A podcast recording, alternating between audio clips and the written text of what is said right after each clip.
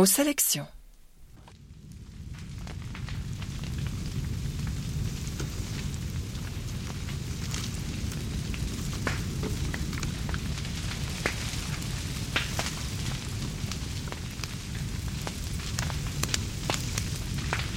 Très bonjour pour cette sélection du mois d'avril. Oui, ça crépite. Qu'est-ce qui peut être des camps? Qu'est-ce qui peut être de forêt Et qu'est-ce qui peut être de la passion? Bien entendu, le feu.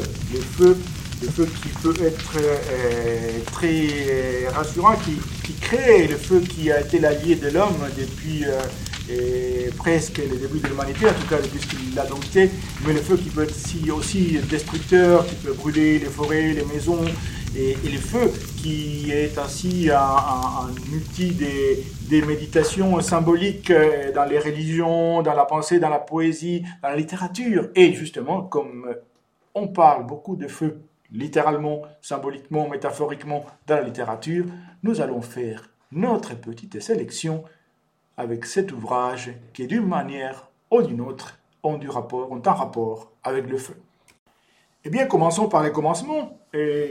Puisqu'on parle du feu, on va parler d'un livre qui traite des, en tout cas, la, découverte, la lutte des, premiers, hommes euh, en rapport avec le feu.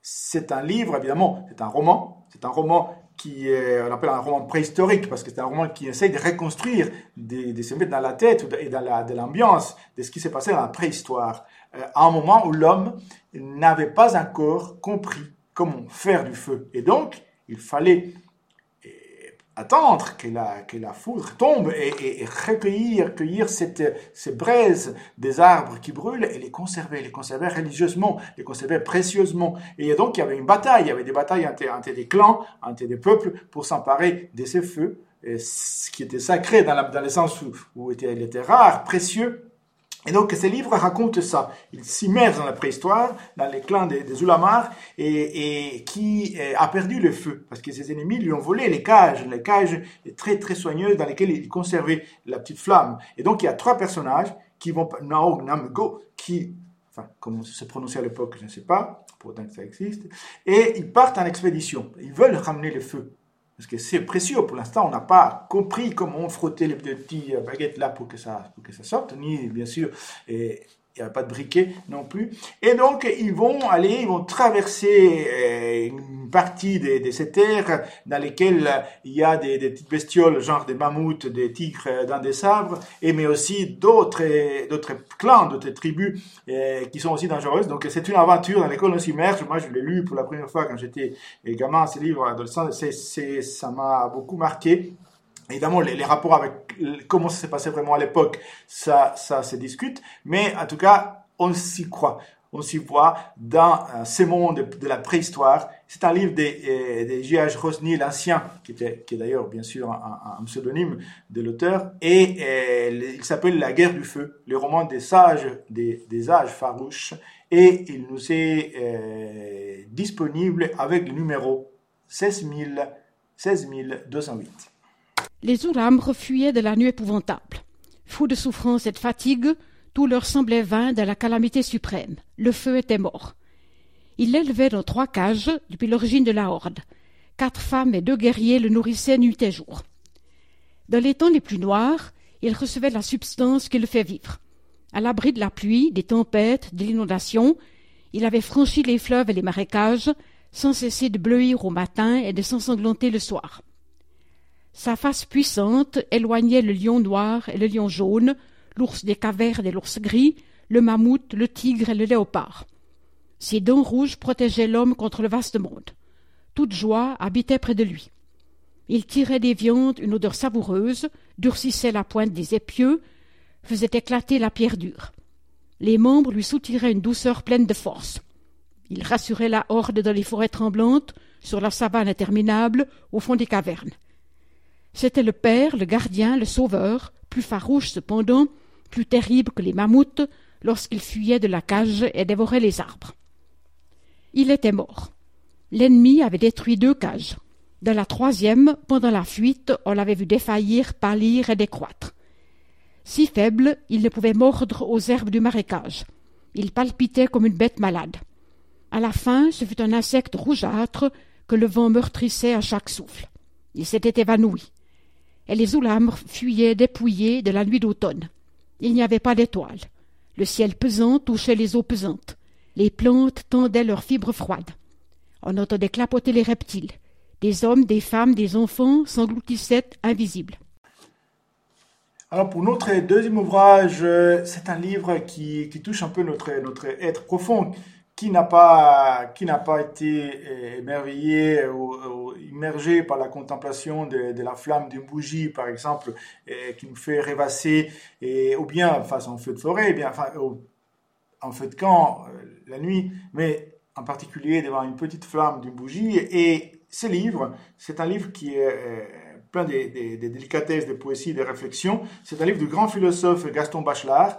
Et Gaston Bachelard, dans ses livres, qui s'appelle justement La flamme d'une chandelle, va nous parler de comment l'action de cette flamme solitaire va, va, influencer dans, la pensée, dans la rêverie du rêveur, mais aussi c'est un lien avec l'imagination, avec notre rapport, notre rapport intérieur avec les choses qui nous éveillent et qui, nous épanouissent intérieurement. C'est un, très beau livre, un livre s'appelle La flamme d'une chandelle de Gaston Bachelard, tout en délicatesse et en réflexion, et qui nous est présenté avec le numéro 6054.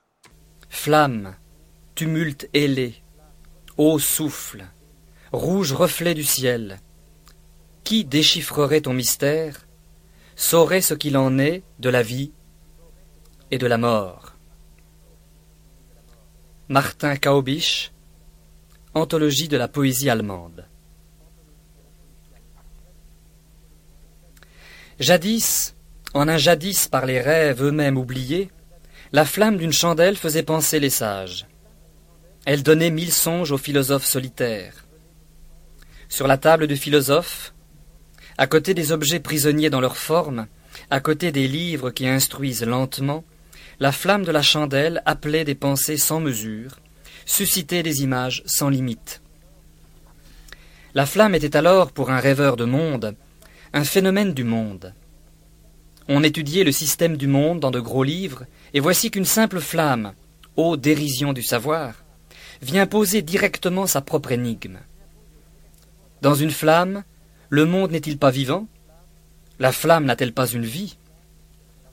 N'est-elle pas le signe visible d'un être intime, le signe d'une puissance secrète?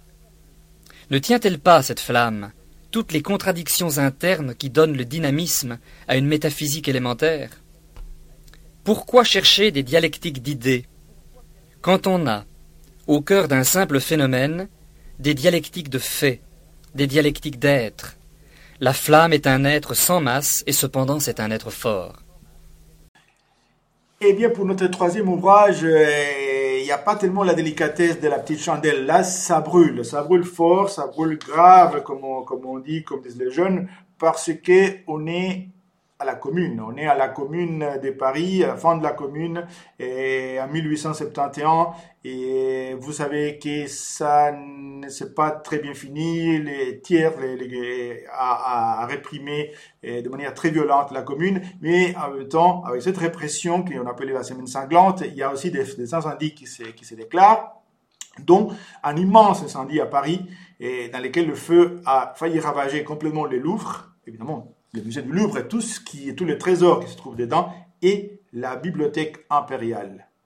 Il y en avait plus de 100 000 volumes de livres rares et précieux. Et donc, il y a un grand danger. Les brassiers, les, les, Paris est en feu, est en flamme. Et dans ce livre qui est historique, qui est un roman, mais qui est aussi ancré dans, ce qui s'est passé à, l'époque, à ce moment-là, et il y a deux personnages, il y a deux personnages, et un conservateur, qui est donc un, personnage qui est un peu comme un bibliothécaire, qui va, s'occuper de, de, ses notices, des catalogages, de ses fiches, et un officier, en principe, c'est un petit peu de la culture, mais qui vont être les héros qui vont essayer de sauver, en fait, la culture française, mais aussi euh, des œuvres euh, qui appartiennent au patrimoine de l'humanité. Donc tout cela au milieu de ces feux immenses qui consomment Paris. Le brassier, c'est ainsi que les livres s'appellent, les brassiers, les Louvres incendiés par la commune de Nicolas Chaudin et les livres est disponible avec le numéro 32651. Le point de vue des éditeurs. Au cours des derniers jours de mai 1871, le gouvernement d'Adolphe Thiers se résolut à réprimer dans le sang la commune de Paris. La semaine sanglante s'accompagna d'un gigantesque incendie. Plus que les morts par milliers, cet embrasement frappa les témoins immédiats. Parmi les destructions à déplorer, notre mémoire embrumée retient celle du château des Tuileries.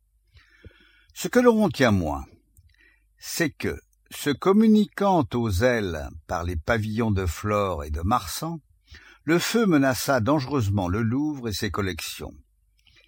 Les incendiaires s'en prirent également à la bibliothèque impériale, au cœur même du palais, livrant aux flammes son fond de cent mille volumes précieux.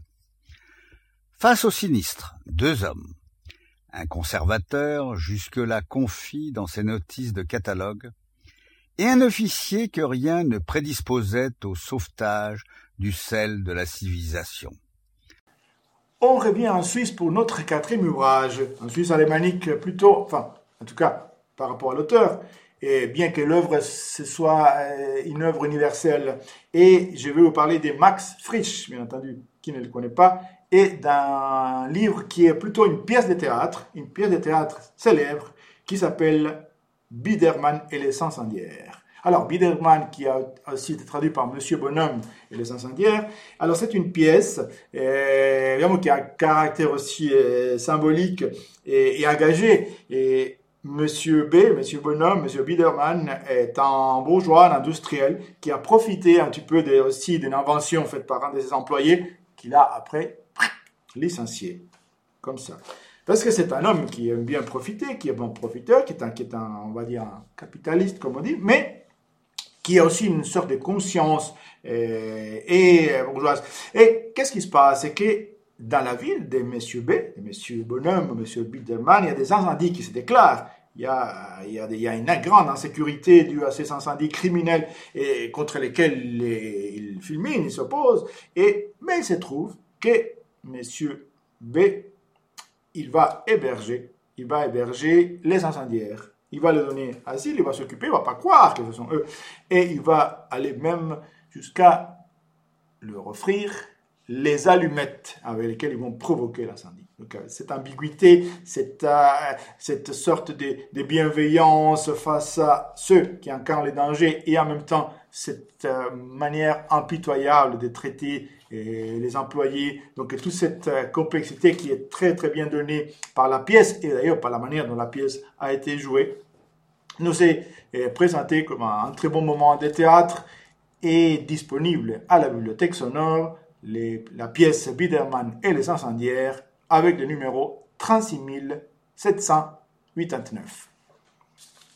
Lieu une salle de séjour et un grenier. La scène est sombre. On aperçoit le visage de M. Biederman qui allume son cigare. La scène s'éclaire. Il regarde autour de lui et aperçoit des pompiers casqués. Pas moyen d'allumer un cigare à l'heure actuelle sans penser à l'incendie. C'en était cœur. Biederman cache le cigare fumant et s'en va, tandis que les pompiers avancent à la manière d'un cœur antique. Voyez, citoyens, nous sommes vos gardiens, nous faisons le guet, nous prêtons l'oreille, nous voulons le bien du bon citoyen. Qui nous entretient Super équipés, super entraînés, nous faisons le tour de votre maison. Nous sommes vigilants, bienveillants. Si à l'occasion nous nous asseyons, jamais ne dormons, intrépides. Nous faisons le guet, nous prêtons l'oreille, et pour dévoiler ce qui est voilé, et pour étouffer ce qui peut flamber. Toujours le destin qui boute le feu. Ce que vous nommez destin immuable, cherche pas à savoir pourquoi ni comment. Dévastant des villes, monstrueusement, n'est que conneries. Humaine. Trop humaine. Conneries qui massacrent l'espèce bourgeoise. Nous montons la garde.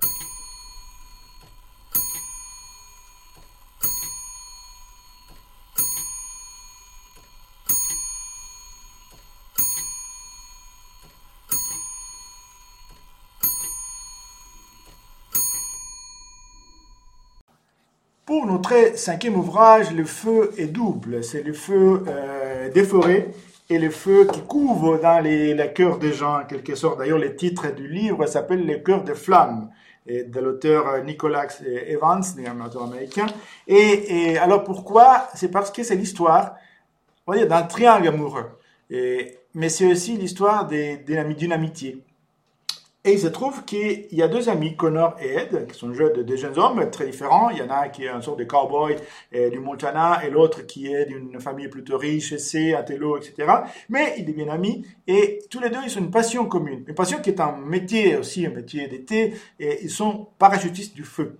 Alors, c'est quoi un parachutiste du feu? Euh, C'est des, des, personnes qui sont formées, qui sont très courageuses, et qui sont formées pour se jeter un parachute aux, endroits où euh, il n'y a pas d'autre solution pour éteindre le feu. Donc ils vont là au centre des forêts, aux endroits qui sont inatteignables, inaccessibles, même avec les hélicoptères, etc. Et pour aller directement, soit sauver des gens, soit, essayer de, de, de, régler ces incendies. Donc c'est des gens très courageux. Donc il travaille, il travaille dans le feu plutôt pour l'éteindre que pour l'allumer. Sauf qu'il y a un autre feu qui s'allume dans le cœur de ce personnage parce que la fiancée de, de, Ed, justement, attire Connor et est attirée par Connor, qui, par euh, respect et pour honorer l'amitié, n'ose pas, donc il s'en va très loin, Connor qui est photographe, donc, il s'éloigne dans son métier de photographe dans le monde entier, dans les catastrophes, dans les, tragédies du monde, qui va documenter par sa, photo. Et, et, et Ed reste, mais Ed a eu un accident. Bref, il y a une situation assez complexe qui va se produire, qui va un peu régler, dérégler et, transformer ce triangle euh, amical et amoureux dans lequel le feu de la passion est, est en rapport avec le feu réel de la forêt. Donc, Le cœur des flammes de Nicholas Evans, un très beau roman. D'ailleurs, Nicholas Evans qui euh, a écrit euh, un autre roman très connu qui a donné lieu à un film, qui s'appelle L'homme qui, murmurait à l'oreille des, chevaux. Donc, c'est le même auteur de Le cœur des flammes qui est disponible avec le numéro 12000. L'orignal émergea d'entre les arbres en feu et s'arrêta sur la corniche juste au-dessus de lui. Son poil était entièrement roussi et ses bois brûlaient comme des torches.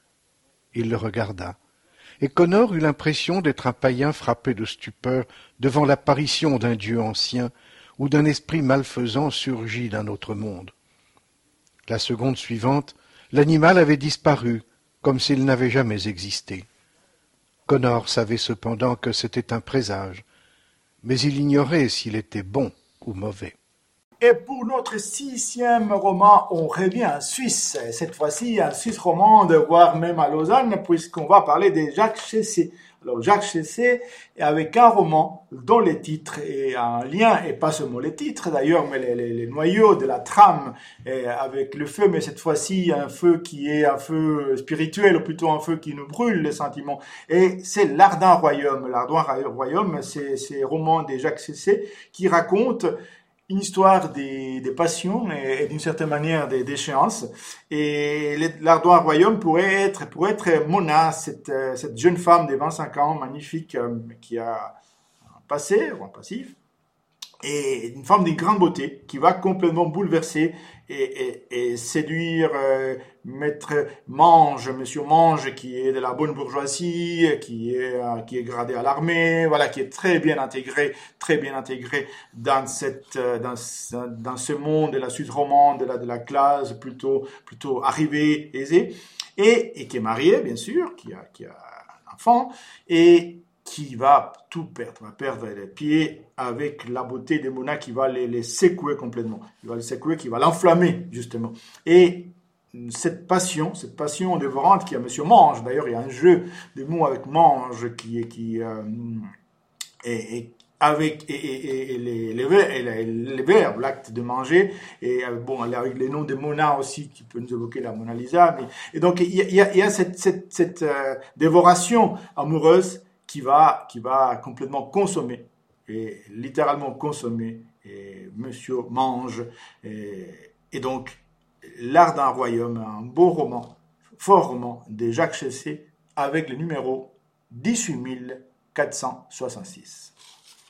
L'ardent royaume, c'est le corps de Mona, sa beauté insolente et douce, et c'est aussi l'enchaînement des plaisirs, des joies et des folies que découvre là Maître Mange, et qui vont le perdre. Car l'ardent royaume est à la fois l'histoire d'une joie immense et d'une déchéance banale. Un homme de cinquante ans, arrivé, bien marié, bon père, notable de sa ville, sent un jour, comme disait Barès, citation, le vide de son cœur et de ses mains.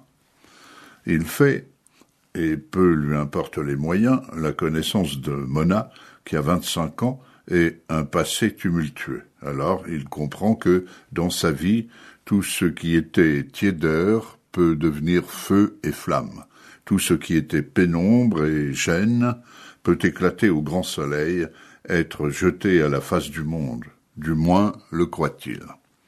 Au fur et à mesure que Maître Mange, le grand avocat, va se risquer plus avant vers le plaisir, va provoquer davantage l'étonnement, puis la colère de la société qu'il avait reconnue pour un de ses élus, il va aussi détruire autour de lui tout ce qui avait été force et paix.